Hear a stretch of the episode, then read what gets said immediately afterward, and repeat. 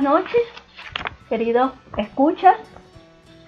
Este primer programa de Top Radio HD Psicoarte desde Costa Rica estaremos todos los martes de 8 a 9.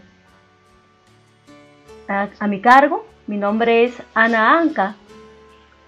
Agradezco antes de comenzar el programa a la bella amiga Yolanda Quiroz, al escritor Carlos Javier Jarquín y a todas las personas, amigas y amigos que hacen posible esta primera edición y a ustedes que se ha hecho este primer programa con mucho, mucho amor. Sigamos escuchando a nuestro querido Sinatra con A mi manera.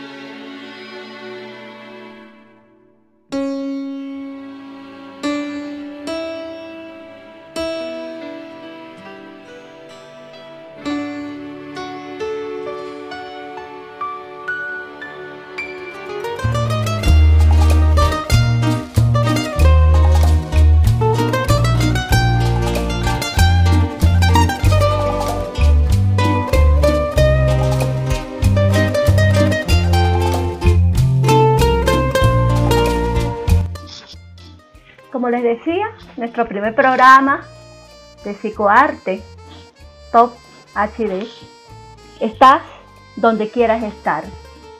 Mi nombre es Ana Anca, soy nacida en Lima, Perú, de nacionalidad venezolana y estoy residiendo en Costa Rica, en este hermoso país. Mi profesión es psicóloga y escritora. Soy egresada de la Universidad Central de Venezuela donde pasé todos aquellos años de mi juventud. Y es importante pues eh, recalcarles que también la etapa de madurez pasé por allá, en esa hermosa tierra caribeña y ahora aquí en Costa Rica, que seguimos en el mismo trópico, imantados por esta hermosa luna llena. Agradezco a las hermosas escuchas Sé que están pendientes en Venezuela, en Costa Rica, Panamá, España, Francia, Perú, donde estaba mi hermana que me mandó un aviso que me estaba escuchando. Entonces, yo les voy a explicar en qué consiste psicoarte. Como ustedes comprenderán, pues mi misma profesión ha hecho que se en conjunto se reúna la psicología, que tiene que ver con toda la ocupación y todos los sueños y todas esas cualidades únicas e irrepetibles que tenemos nosotros como seres humanos, que es la psique. Y esa psique está anidada por el arte. Entonces, el arte, la poesía, la música, en todas sus manifestaciones. Hicimos posible que esta integración de psicoarte se acerque a ustedes por estas hermosas ondas de nuestra querida Tor Radio HD Psicoarte para poder acercarnos en estos tiempos tan difíciles.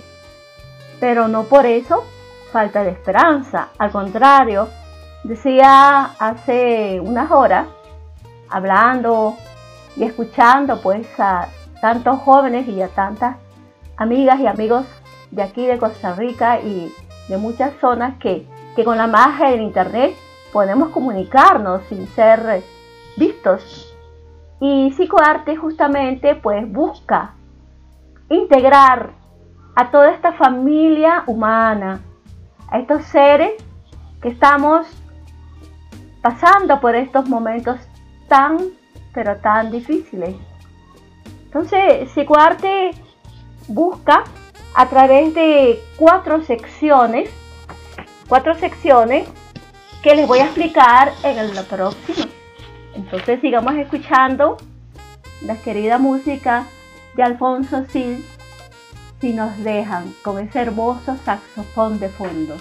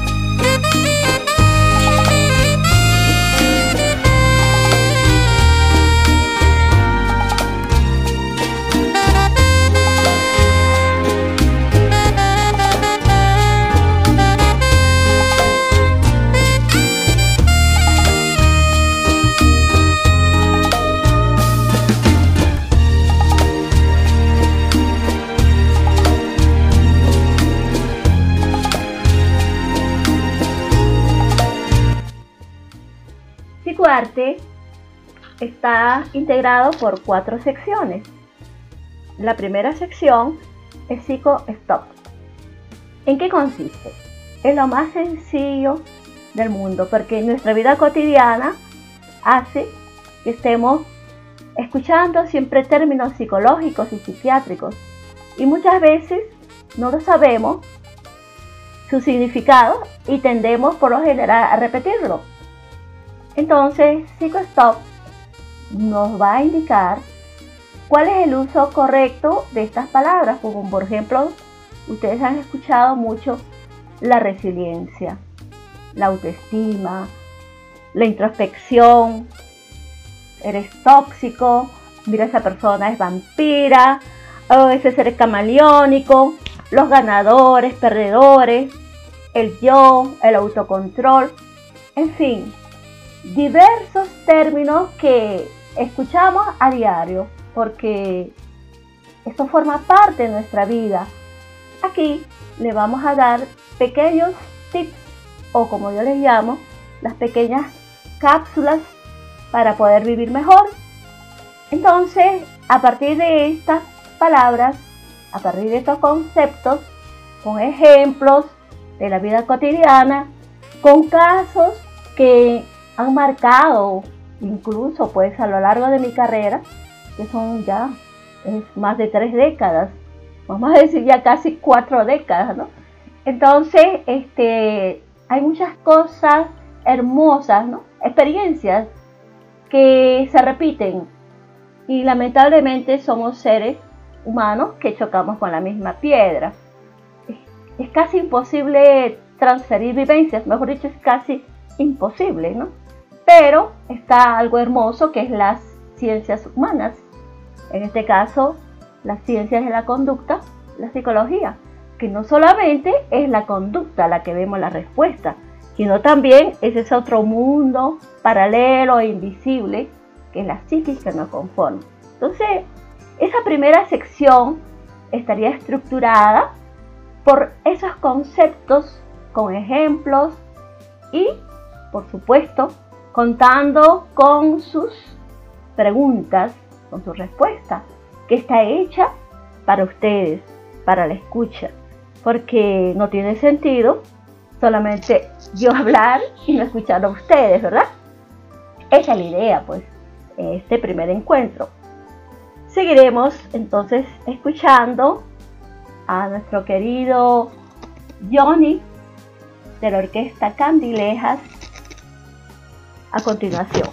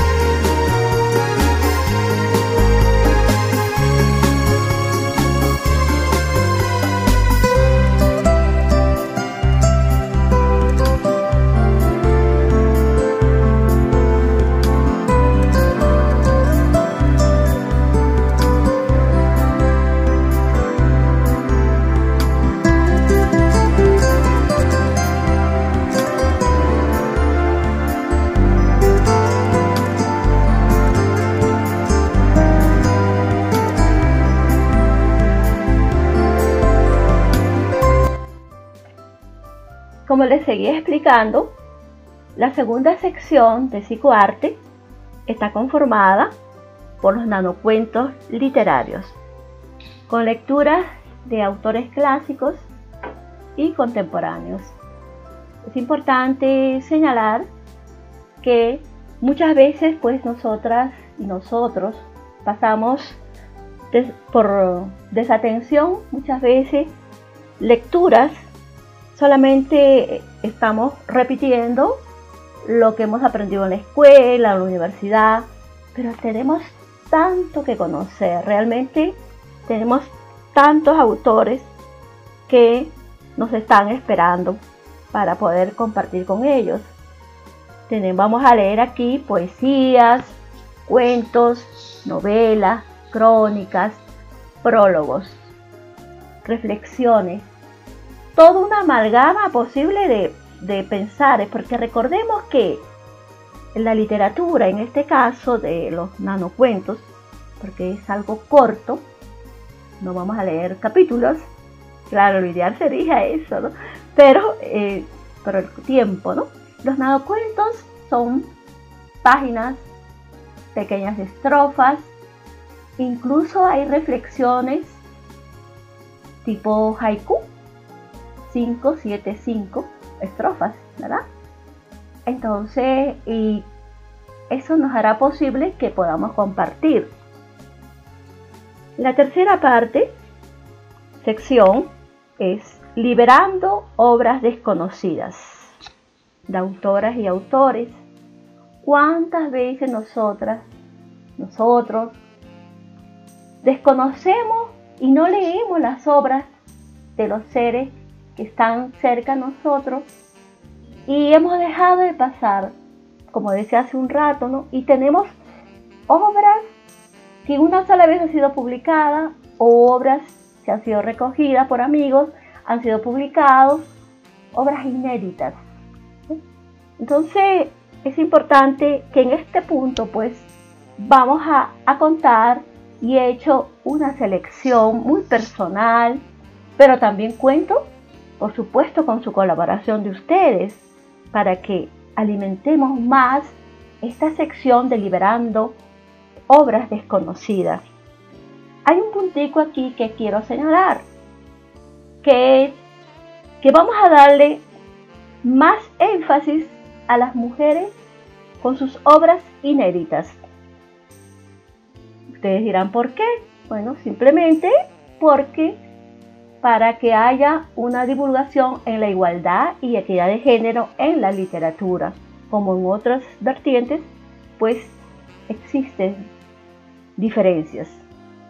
Aquí en esta tercera sección vamos a hacer una pequeña biografía, una síntesis biográfica de cada autora y cada autor para poder pues compartir.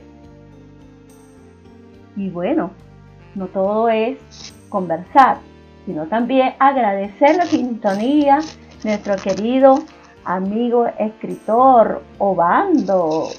¿Me estás escuchando? Qué lindo, vale. Fabio Mendoza Obando, periodista, escritor nicaragüense. Qué hermoso, de verdad. Igual nuestro querido amigo Carlos Javier Jarquín. Y no podía, por supuesto, a nuestra querida madrina Yolanda Quiroz. De verdad que sí, gracias a tu escucha. Y Aaron Black, wow.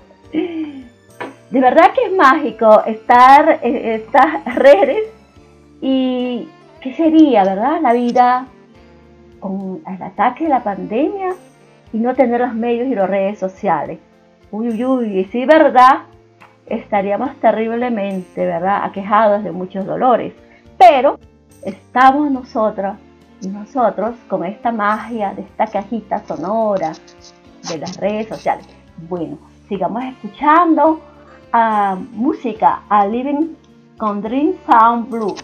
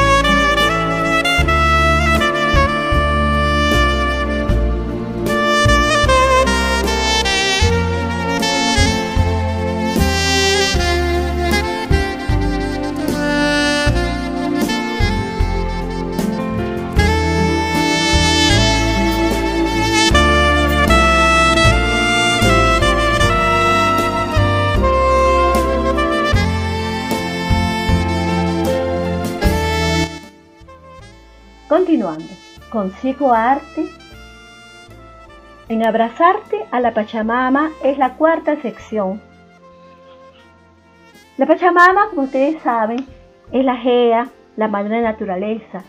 Esta sección tiene como objetivo sensibilizarnos con nuestro entorno, con lo que ahora estamos viviendo, cómo nos percibimos en esta pandemia, y cómo utilizamos nuestro entorno. Recordemos que ahorita tenemos la distancia, ¿no? cómo nos movemos en un espacio, cuál es ese protocolo de convivencia que tenemos para desenvolvernos en los espacios públicos que ahorita están siendo controlados, pero nosotros cómo nos integramos con ello. También aquí vamos a ver y a escuchar aquellos hermosos poemas dedicados a la naturaleza, como abrazar un árbol, como sentir la tibieza y calor de las flores. Todo esto está circunscrito en el mundo de la naturaleza. Entonces, es importante pues que percibamos nosotras y nosotros nuestro ambiente que está integrado estamos dentro de él. Y muchas veces pues tendemos a fracturarnos, a separarnos. ¿no? Bien, esta sería la cuarta sección. Bien, saludamos a nuestra querida pintora Merlin. Nuestra querida pintora que yo la escuché en la, temprano, por cierto, ¿no? Merlin Sánchez, ¿verdad? Sí, qué linda. Me encanta ese, eh, ese poema que te hizo Jarquín, maravilloso, de verdad. Bien merecido. y tu cumpleaños, que fue hace poquito, ¿no? El 5 de julio. ¿Cómo no olvidarme el 5 de julio? Que fue la independencia de, de Venezuela. Y también a Daniel Pérez, que está en plena escucha, en plena sintonía. Gracias, de verdad les agradezco. Bueno, sigamos escuchando más música con esta tarde de. Ay, qué hermosa canción, ¿verdad? Hoy día no ha llovido, hoy estamos con luna llena a canto de saxofón.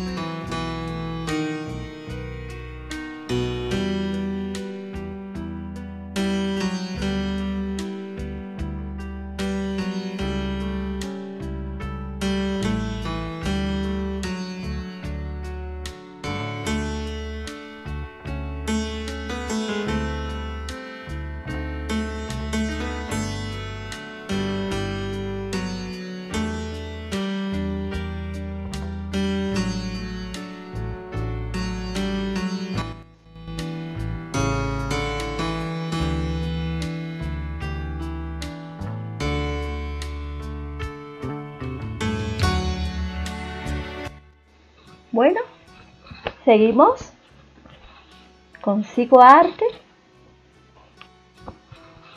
para hablar ya entrando al tema de psicoestop.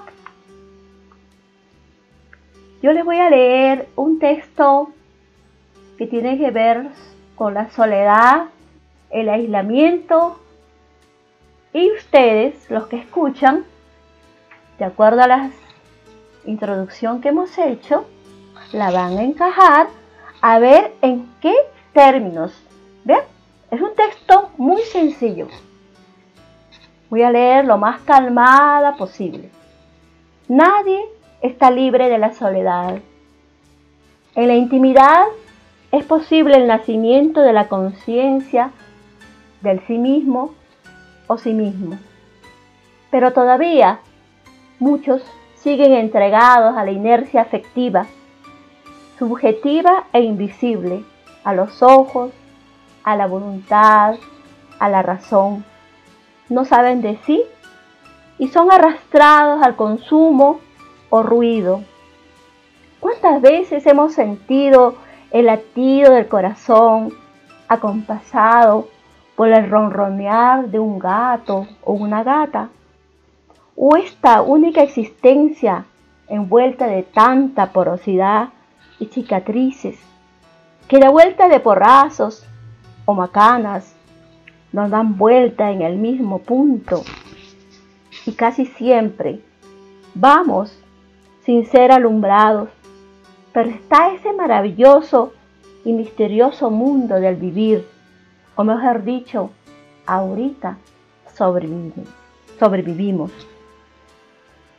Y acompañar al cuidado amoroso del nieto y de las hijas, o de los hermanos, hermanas, familiares, nos ayuda en muchas ocasiones. Pero vamos a pensar un poquito. Pensar que ese equilibrio fundante de la vida ya no lo tenemos como al principio. Ante nuestros ojos tenemos algo hermoso que no los vemos, que es la naturaleza, la madre tierra, la Pachamama. Y nosotros, depredadores por excelencia, no atinamos a despertar del letargo, de esa inercia mental, porque aún insistimos y seguimos fundados en paradigmas de solamente la razón.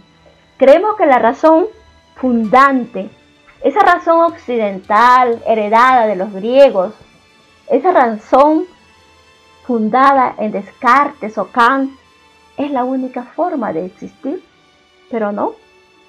Tenemos la cosmogonía ancestral de nuestros ancestros antepasados, que ellos con su amorosa totalidad de amor holístico amaban la tierra, respetaban a los seres visibles o invisibles. Pues ahora no es casual que los seres humanos estemos implosionando de violencia y más será en estos tiempos cuando la inercia mental nos atrape. ¿Cuántas muertes súbitas o pasiones suicidas por intoxicaciones etílicas, drogas, se cometen o se cometerán? No sabemos. Pero, ¿dónde está el despertar para verse tal cual se es o se cree ser? Todavía estamos sin saberlo.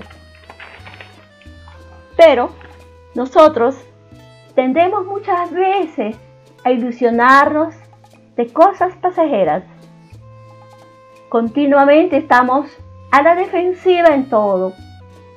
Ahí donde yo les decía hace un ratico, ya hablamos de la proyección, transferencia, contratransferencia, que aquí no lo vamos a explicar, pero sí les digo ya adelantado. Cómo las cosas que yo pienso los proyecto en otro, eso se llama transferencia. Estoy transfiriendo, pasando pues mi proyección hacia otra persona como un espejo, ¿no? etcétera. No puede pasar de todo, es cierto. Pero no podemos olvidarnos que tenemos algo luminoso que somos nosotros. Nosotras y nosotros somos seres de luces, seres con potencialidades, no nos olvidemos. Tenemos, es cierto, cielos e infiernos, pero tenemos que darle paso a la luminosidad.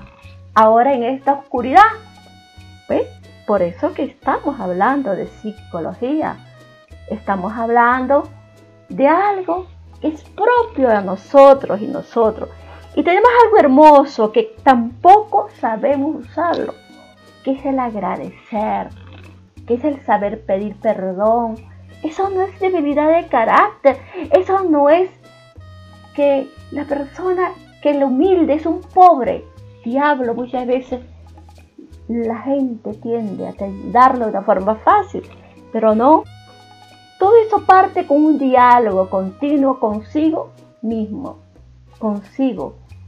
Poder conversar haciendo silencio.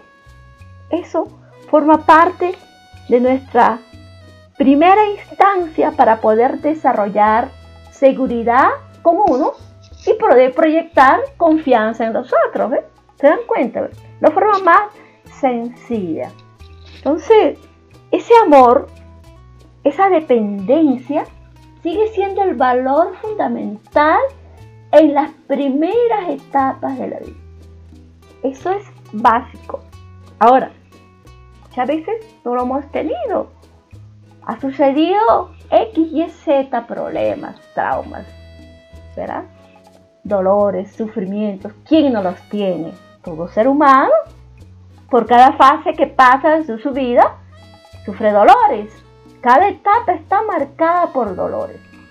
Otra cosa es el sufrimiento, que uno se somete y está con esa queja y queja y queja. Esa es otra cosa. Pero nosotros estamos aquí hablando en PsychoStop para poder utilizar los términos adecuados. ¿Qué me pasa cuando yo estoy proyectando mi rabia a otra u otra? Eso es muy facilito. Porque nosotros somos espejos. Tenemos yo, tenemos egos, tenemos sombras, tenemos fantasmas. Lo que sucede, esas son lecturas que se hacen a nivel ya más profundo, incluso se llama psicología profunda, que fue escrita por Carl Gustav Jung. Lo que pasa es que Freud se pelea, como todo ser humano, pues pelea con Jung, porque Jung no creía en el inconsciente, ¿no? El inconsciente, que es esa parte oscura que tenemos todo ser humano, y eso está fundamentado por la libido, la erótica de la vida. Pero Jung dice que eso más bien está conformado por un inconsciente colectivo. Entonces, no podemos olvidar pues también cómo esas teorías han conformado nuestras formas de pensar, de soñar, de escribir y cómo nuestra cultura mestiza está sustentada en la cosmogonía a la Pachamama. No olvidemos que somos mestizos y eso mm, le tenemos otra forma de ver el mundo. Porque quizás el mundo fundante, el mundo occidental europeo, con toda su literatura clásica, nos ha hecho ver de una sola forma, percibir. Pero resulta que nosotros tenemos muchas formas, ¿no? Tenemos, por ejemplo, hace el 24 de junio, eh, se hizo la fiesta del Inti Raimi, el solsticio. Es una fiesta que le dicen, los occidentales le dicen fiesta pagana. Pero no es ninguna fiesta pagana, es una fiesta de agradecimiento al Padre Sol. Inti Sol, Raimi Fiesta. Una fiesta del año 5450 años del Cronos, o sea, de Pacha, Kutej, que es el dios del tiempo, en lengua quechua, en lengua aymara. Entonces, eso forma parte también de los ancestros, porque para poder reescribirnos nuestra historia, no podemos negar de dónde venimos y hacia dónde vamos, ¿verdad? Y por supuesto está nuestra cultura hermosa española, nuestros tambores africanos, todo ese amalgama del sincretismo. Por eso que Jung amaba muchísimo la antropología. Eso también somos. Y somos más cosas todavía. Somos más vivencias. Somos más de lo que podemos decir con las palabras. Recordemos que las palabras son apenas el 10% de lo que podemos decir con el lenguaje, porque está el lenguaje corporal. Y por eso decía hace un ratico que con este distanciamiento social ya no podemos leernos los cuerpos, ya no podemos leernos los rostros, ya estamos coartados, pero no importa, somos tan inteligentes, somos tan hijos de la luz, que vamos creando y recreando formas para poder vivir, sobrevivir, sobreviviendo. Y seguimos así con la música, porque la música es esa forma de poder existir con las notas musicales.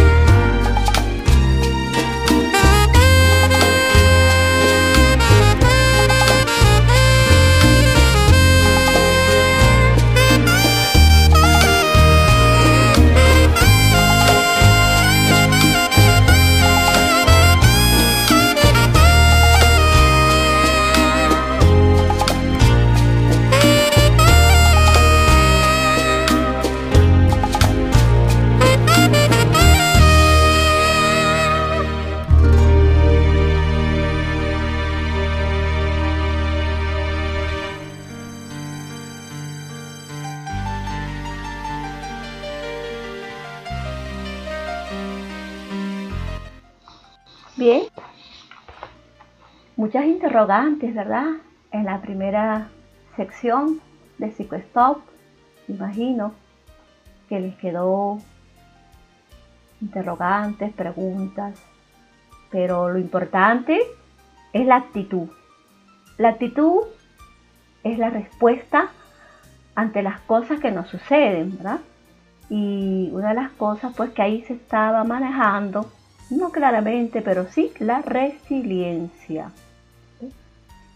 Este término tan en boga y tan a la vez tan mal utilizado porque se cree que la resiliencia solamente es la forma de responder, no, solamente es la forma de responder ante un hecho, sino es nuestra resistencia ante catástrofes, situaciones de estrés terrible que estamos viviendo en el mundo, ¿cómo podemos revertir esto en formas positivas? Fíjense ustedes, alquimizarlo o sea, cambiarlo para poder salir fortalecidos. Ya, imagínense ustedes, ¿verdad? Esa capacidad ergonómica de energía, de transmutar las fuerzas externas e internas, porque recuerden que hay una fuerza externa de hambre, de crisis, de todo ese mundo distópico, apocalíptico que estamos viviendo. Y lo decía hace un ratico, no es algo que, que no lo sabíamos. Claro que sí, pero lo, el lado de nosotros psicológico siempre va con lo que se llama negarlo, no lo vemos, no existe. Y si no existe, no le damos importancia. Pero resulta que sí existe, ya nos llegó y estamos viviendo en carne viva ese mundo. ¿Qué hacer? ¿Cómo reaccionar? Ahí está el kit del asunto. No podemos, pues, si tuviéramos una nave espacial, ya estaría, me imagino, cada quien agarrando su nave, ¿verdad? Pero resulta que no hemos llegado todavía a ello. Ah, podemos usar la telepatía y caer en estados intraconscientes o viajar a otros mundos. No, tampoco lo tenemos. Somos seres humanos que estamos viviendo situaciones terribles, hay que ponerle nombre, pero no imposibles de pasarlas. Entonces, en esto tiene uno que ser muy cuidadoso y cuidadosa y es un llamado de corazón y aplaudo el trabajo de Yoli Quiroz con todos esos locutores, con todo lo que significa el llamado continuo al los, tener los, los requisitos, ese ritual de cuidarnos, de la prevención. Solo salir cuando es necesario. Señoras, señores, es una realidad la pandemia. Ya vamos así un millón de fallecidos en el mundo. Pero recuerden que hace 100 años la gripe española, hace 100 años justamente, 1920, estamos en 2020, han pasado 100 años y murieron cerca de 7, 8 millones en el mundo. Entonces, la forma de prevenirlas. Entonces, resiliencia no solamente es resistencia, resiliencia es mutar, cambiar, darle un kit positivo, un cambio de actitud y dar posibilidades creativas distintas, no solamente una o un, el ser humano solo. recordemos que vivimos en grupo y los grupos, mientras más solidarios, mayores formas de convivencia. Sí, Ahora con esta segunda sección tenemos los nanocuentos literarios. Les decía hace un rato de cómo estos cuentos nos hablan en forma muy simple, sencilla. Les decía de hace un ratico de cómo los haiku, que son siete estrofas, 5, 7, 5 versos son una forma muy sencilla en la forma poética. pero también son escritos en cuentos. ¿Eh? Entonces, aquí yo les traigo los cuentos de Número Porte de Liberneo. Es una edición del colectivo editorial Tinte Morichi. ¿Cómo no agradecer en este primer encuentro a nuestra querida el colectivo literario de Venezuela que está en pleno escuchando? Allá están Grisel, nuestra querida Carmen, Ángel, Jaime, Xiomara, Nerva, todo ese batallón de poetas avanzadoras que estaban sumamente impresionadas por retomar nuevamente la locución, el cual justamente está cumpliendo 10 años sin estar al aire, señoras y señores. Es una confesión, porque allá estaba con notas culturales en Notirumbo. Me escuchaban hasta las Antillas Orientales y ahora me escuchan al otro lado del mundo. Imagínense ustedes lo maravilloso que es. Entonces le decía de este colectivo literario Tintemoriche con la Fundación Cultural Neoana hicieron posible pues la publicación de varios libros. Entre ellos tenemos el penúltimo libro del escritor Domaro Porte, el Iberneo, caraqueño, quien él pues nos escribió varios textos y él era un amante de los nanocuentos. Les voy a leer este, lapidario. Ubiquen mi cuerpo embalsamado en la vitrina de una librería, rodeado de libros y sentado en una silla, con un cartel que indique, y hace aquí, un lector empedernido. Figúrense ustedes lo maravilloso y amante de la lectura. Un escritor caraqueño que tuvo como oficio la fotografía, pero más fue su pasión de promotor cultural. No había momentos ni instancia para acompañar a toda persona, escritora, escritora, artista que estuviera tocado por el arte. Él se afanó en vida terriblemente por siempre promoverlo. Entonces, por eso es un agradecimiento en esta pequeña eh, emisión al aire, pues darle agradecimiento y por supuesto al colectivo que está en pleno escuchando. Él escribió muchos libros, escribió, fue un amante y escritor de, de, de chats, perdón, de blogs de pequeñas notas, de editoriales, prologuistas, en fin. Aquí hay un texto que me gusta mucho, que nos puede indicar de su personalidad, muy, muy, hasta el último momento él mantuvo el humor. Eso es un digno de admiración porque a un ser cuando le dicen que se va a morir, pues uno, el ser común, común, común y corriente, como somos los seres humanos, caería en llanto, desesperación. Pero no, él lo tomó de una forma tan estoica. Muerte por defunción. Escuchen, el médico se acercó a informarme por mi difunto padre. Había fallecido. Descansará en paz ahora y para siempre, le dije, y pregunté muy discreto aunque con sorna. ¿Deberé, pagar honorarios dobles a la clínica, doctor? No se preocupe, ya su padre canceló ambos, señor. Entonces, ustedes pueden eh, sentir pues y pensar, porque no solamente se siente, porque recuerden que nosotros somos seres pensantes, sensibles, artistas. Continuando con la siguiente canción porque tenemos que estar oyendo algo hermoso que nos da paz.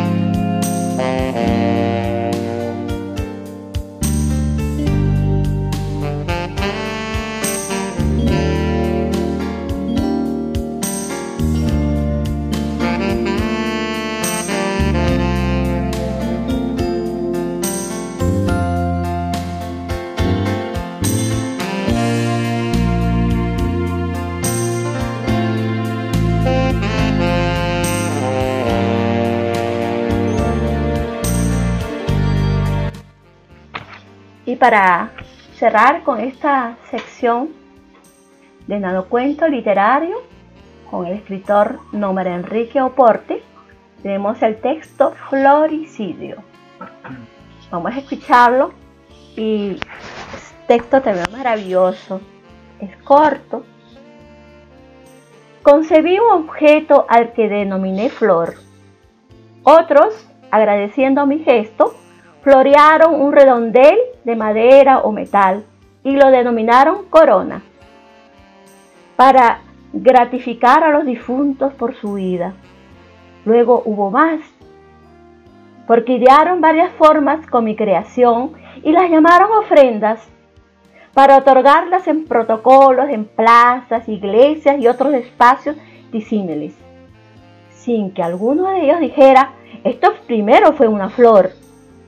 Más allá de todo, incluso sirvió mi idea para ser entregada en nutrido bulto en forma de ramo, como muestra amorosa a la madre o hermana, novia, esposa o amante, indistintamente de quien la recibiera. No puedo deshacer lo creado. Al intentarlo y deshojar yo la flor, alguien fue enumerando sus pétalos caídos. Un simple y monocorde ritornelo que rezaba, ¿me quiere? No me quiere. ¿Me quiere? No me quiere. ¿Me quiere? No me quiere. Me odio los plagios. Ay, de verdad, maravilloso este texto de Floricidio. Y así vamos a pasar escuchando la música al segundo.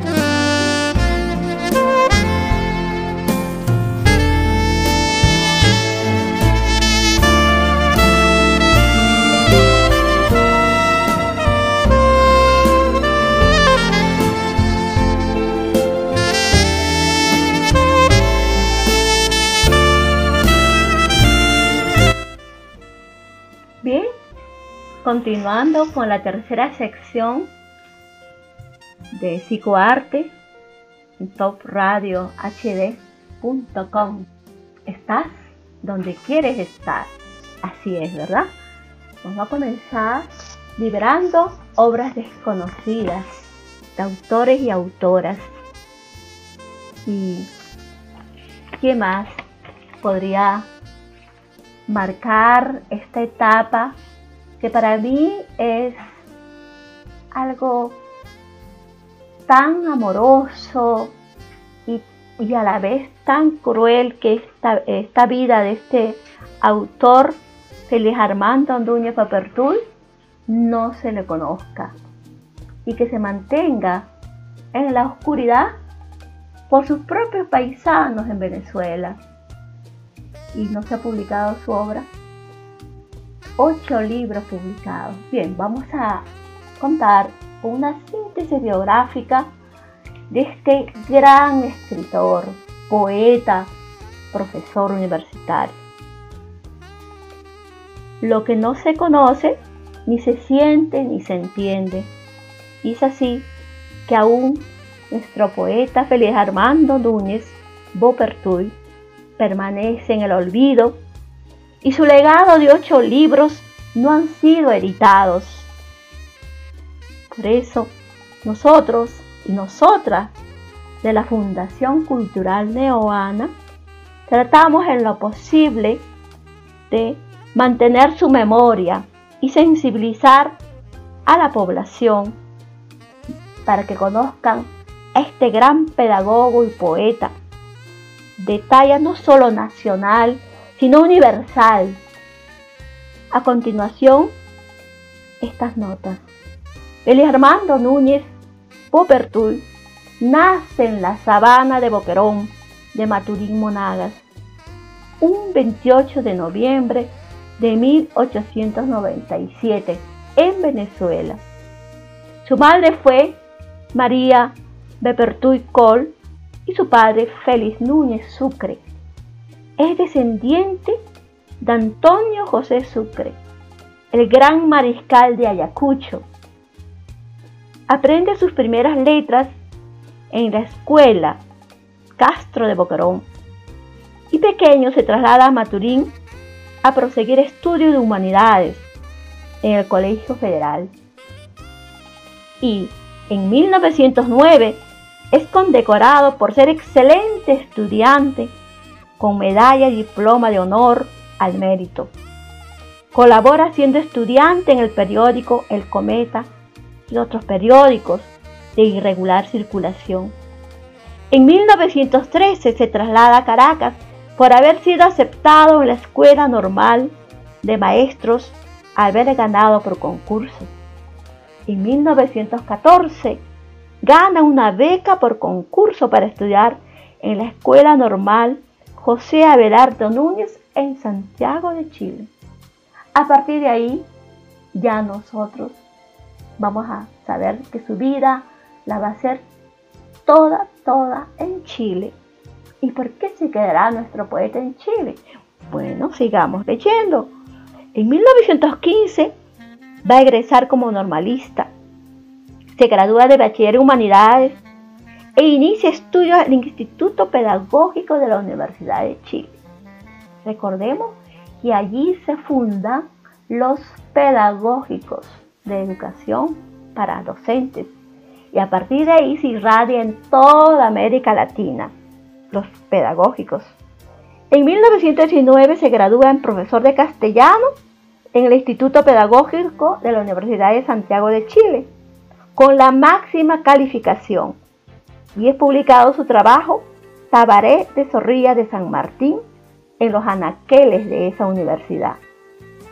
Publica sus dos primeros libros de poesía cuando solo contaba 22 añitos, Luna de Otoño y La Voz íntima. Y ahí les voy a contar yo algo hermoso que forma parte de las anécdotas y de la investigación pues que estamos haciendo para rescatar su memoria y sus libros. Él conoció a la poeta Gabriela Mistral. Gabriela Mistral le llevaba por apenas 10 años, pero ella conocía todo el movimiento de maestros y ella, como toda mujer intuitiva, le recomienda al poeta que si quiere trabajar que se vaya a las provincias, porque le va a ser difícil en Santiago. Y él, por supuesto, hace caso, hace caso y él va, viaja a la ciudad de Concepción, al sur de Chile. Y va a dar clases en el liceo de esa ciudad. Pero en 1922, él, con otras personas más, es llamado como prosecretario profesor de la Universidad de Concepción en Chile. Y va a publicar su tercer libro, Corazón Abierto. Es miembro del cuerpo directivo de la revista Atenea, creada en 1924. Y estuvo siempre de la mano con el fundador de la revista, el rector de la Universidad Concepción, Enrique Molina.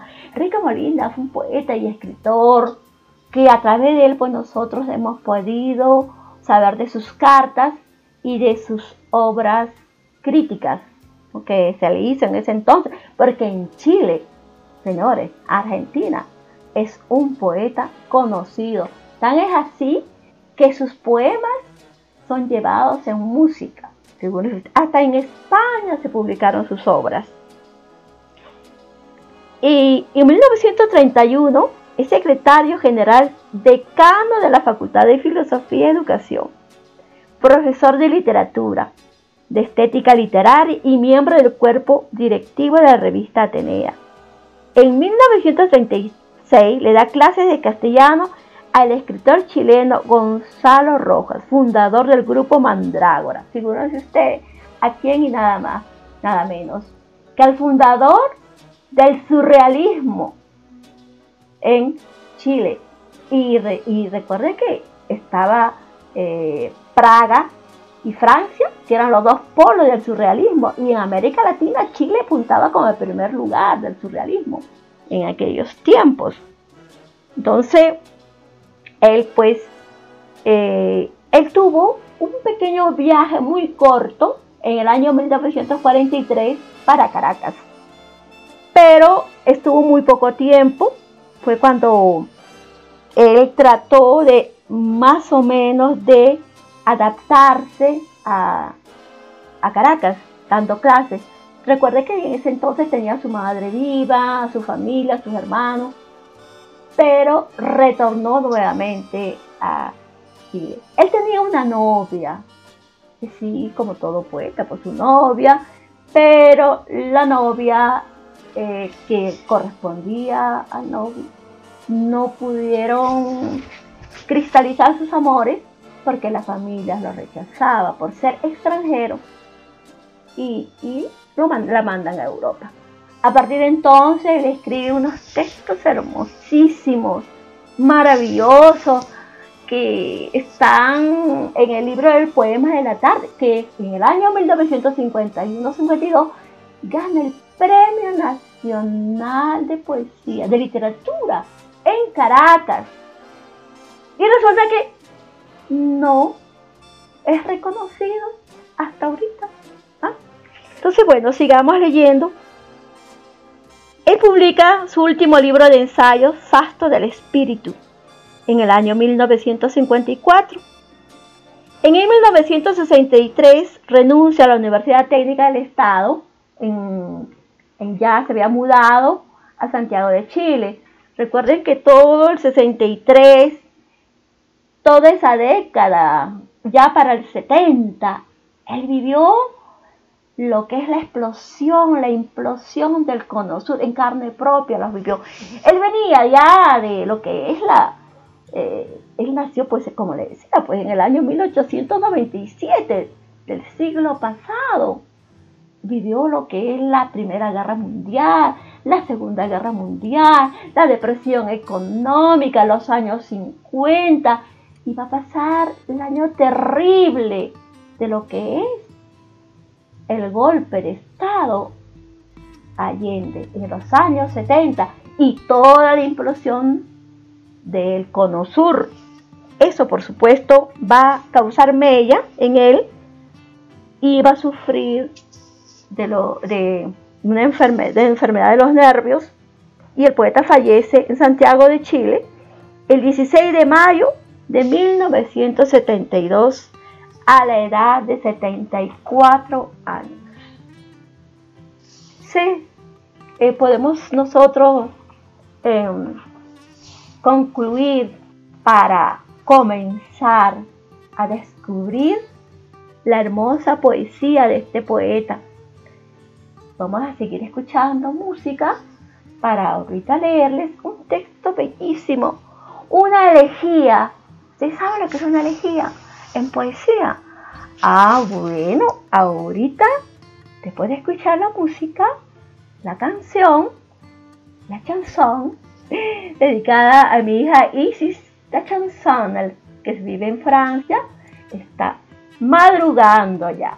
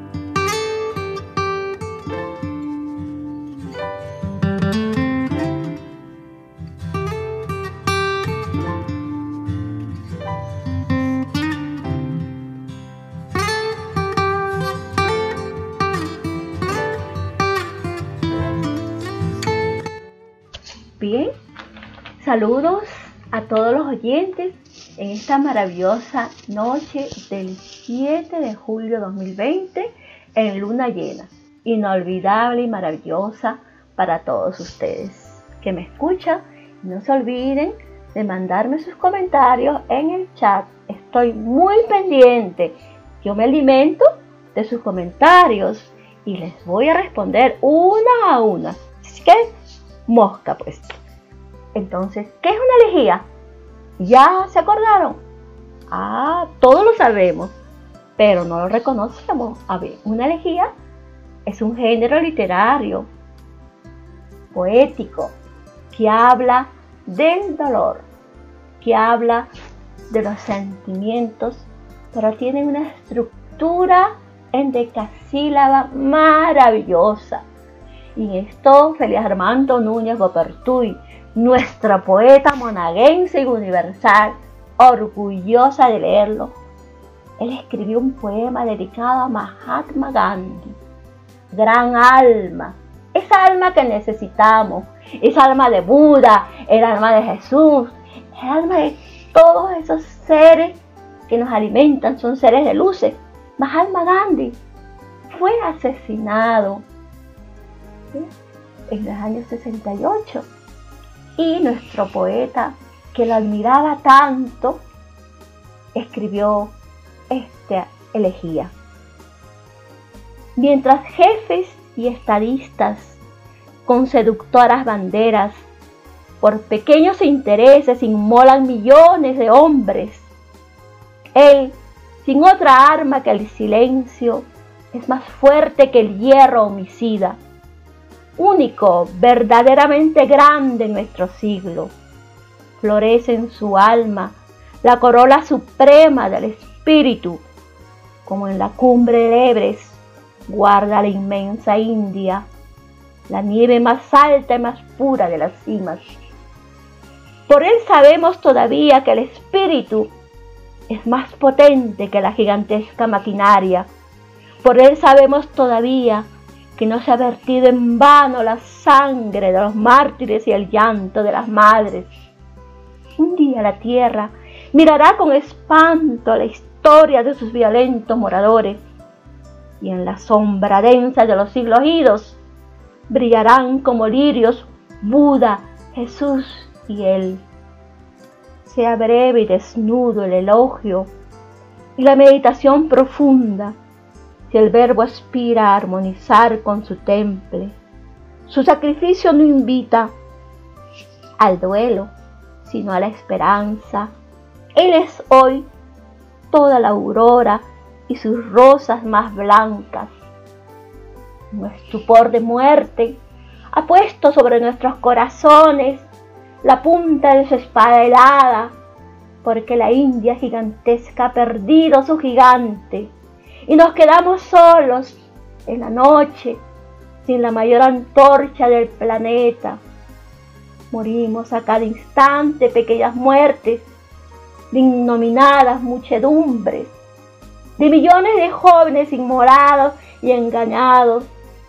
Y lloramos por las madres, las novias, las hermanas, y por el posible camarada leal de las filas, y el padre del niño dulce del mañana pero ahora no podemos sollozar ante la muerte grande, en que la conciencia suprema de la humanidad se apaga. Ahora es la catástrofe, la angustia sin desahogo, la lúgubre ceniza que sofoca los valles sonrientes, la nave por el hambre ansiada que apunta en el horizonte y se aleja, la nube que en la sed del desierto pone la esperanza de la lluvia, se disipa apenas formada. Ahora es una lámpara del cielo que se extingue. Ahora es el pulso de la tierra que se para. Y el tambor velado disuena y disuena el doble de las campanas. Porque has muerto sobre una marea hirviente de sangre, sobre un espectáculo espectáculo innoble de lobos feroces, sobre un ruido ensordecedor de máquinas infernales, sobre una selva sarcástica de cruces estridentes, sobre un planeta asesinado y asesino, a pesar de Jesús y de Buda, a pesar de tu silencio de piedra sublime, donde cantaban ángeles de fuego, no es la muerte de los que matan, sino del que muere porque no mueran, del que no ve multitudes sugestionables, sino millones de hermanos indefensos que la mano se tienden en común angustia, del redentor de patrias, vencedor no en batallas criminales, sino en su propio cuerpo y en su propia alma. Una vez Gandhi tejiste en tus manos aurorales el lienzo de tu veste. Y nuestra fantasía herida comenzaste también a tejer el hino del futuro, el arbolino del espíritu que no muere, el hino de los sueños siderales, el hino de las túnicas de los santos venideros, el hino de los poetas, el hino de las vírgenes, el hino de los altares, el hino para el pañal fragante de azucenas, del hombre espiritual que nacerá mañana. Y así también, inmortalmente, vivirás en toda blancura, en la nieve de las cimas, en el algodón de inocentes copos, en los vellones inmaculados de los corderos, en las rosas y los lirios, en el beso profundo de las madres y la mirada limpia de los niños. Una nube de mármol te llorará en el cielo azul tras el vasto crespón de tu muerte, tendido del Himalaya a los Andes, tras la noche densa que ahora viene, de tu helada ceniza se alzará gigante el árbol de la vida, hasta tocar el firmamento con su copa, hasta absorber la impureza del pantano con sus raíces de fábula y maravilla. Bien, hermoso poeta y hermosa elegía, hermoso realmente para esta noche maravillosa de corazón para ustedes, mis queridos oyentes. Sigamos escuchando más música que nos alimenta el espíritu.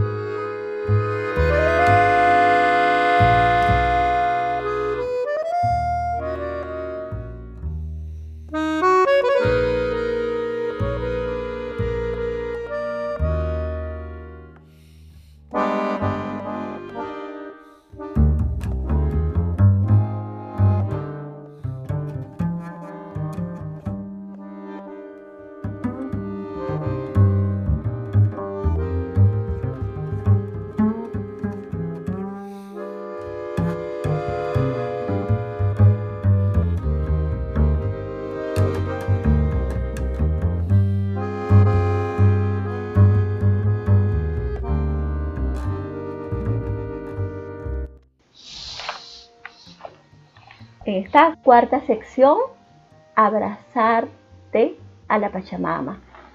Vamos a compartir un hermoso libro del querido amigo Alfonso Peña.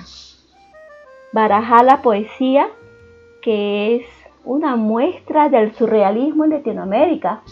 Ya habíamos hablado del surrealismo. Aquí en Costa Rica también hay poetas y escritores amantes del surrealismo. Y en el mundo, por supuesto. Tenemos Alfonso Peña, que es de Costa Rica, es poeta, editor, ha publicado libros de narrativa, poesía visual en Brasil y mantiene esta hermosa edición, Arte Edition, Baraja la Poesía. Seleccioné este capítulo que lo hace en entrevistas muy hermosas a La Forcé, a la poeta Gacel. Allí él nos, me interesa muchísimo una pregunta que le hace a Mira Gacel. Ella es poeta, pintora, y él le dice lo siguiente. Dentro de las siete preguntas que le hace, hay una que tiene que ver con la Pachamama, que tiene que ver con el tema que estamos hablando. Le pregunta Alfonso Peña, ¿podemos continuar con la abertura de umbrales de arcillas chamánicas, de cadencias primigenias. No obstante, vamos a terminar con una especie de responso vivencial. En las décadas postreras del siglo XX, podíamos conversar o discutir, por ejemplo, entre contracultura y surrealismo, diferencias y similitudes. Hoy nos interesan y conmueven otros temas globales, como racismo, migraciones, hambre, carrera armamentista, cambio climático, ocupar el espacio. En resumen, este birbililoque, ¿cómo es tu mirada desde tu, óptica surrealista? A mirar responde, nuestro desierto interior pudiera cristalizar su inmensidad. Poseemos suficiente energía para hacer temblar al universo, pero somos incapaces de vivir libres bajo el sol Tuvimos el privilegio de ser creados entre hilos blancos de sueños y deseos. Tristemente, una mayoría entre nosotros le da la espalda con cobardía a la generación actual, que vive peor que las anteriores. Los jóvenes están llenos de frustraciones y miedos. Generan una inevitable violencia individual, esquizofrenia a la cual asistimos cotidianamente. Rompamos, amigos, la apatía de este silencio ruidoso. Renunciemos a la edificación de cráteres gigantes de ignorancia como fosas, fosas modernas para recrear la mediocridad viva, muerta. Cesemos de participar en las estrategias masivas de lavados subliminales de cerebros, activados por los poderes a través de los supernumerarios medios de comunicación desinformación adrede que retroalimentamos pariendo zombies con miradas desviadas de la luz. Somos conscientes y cerramos los ojos ante la realidad tangible de niñas que conocen la atroz sensación de perder todo vigor para liquidarse en el abandono de las instituciones responsables de sus desgracias. Vivimos en el sentimiento de lo irreparable, en una sensación de agonía, esperando que la Pachamama se manifieste y devuelva la tranquilidad del cauce de los ríos, o que otro profeta baje de un platillo volador para salvarnos. La piedad y la conmiseración se han vuelto inservibles. Las religiones están armadas de bombas atómicas. La iglesia santifica los fármacos, proclama el amor a las cosas y a la utilización de los humanos. Los dioses están en furia. El Olimpo se autodestruyó. Alá lo reemplazó y todos hablaremos chinos dentro de poco. Vivimos a la cuerda floja de desquiciados perversos con poder. Antídoto. Dar gracias, pedir perdón, crear una altiplanicie paralela, una pista de aterrizaje secreta interior con tierra fértil para sembrar y proteger nuestros sueños, reverdecer nuestros deseos, desapegados del yo, atentos al otro, de la mano hacia lo desconocido sin miedo, sin confianza. Fortificar la unión entre los humanos, los pueblos, las naciones, todos los seres vivos, robustecer nuestro inconsciente colectivo para que al renacer frente al anónimo horizonte contemplemos con quietud el nuevo amanecer que nos encandila. Que se abran los cielos, que se levanten nuestros guerreros interiores, que se manifieste la voluntad humana, el pensamiento y la conciencia. Libertad, los poetas, los artistas, hemos venido a este planeta para sacudir, despertar el espíritu público. Si no, nuestra existencia no tiene sentido.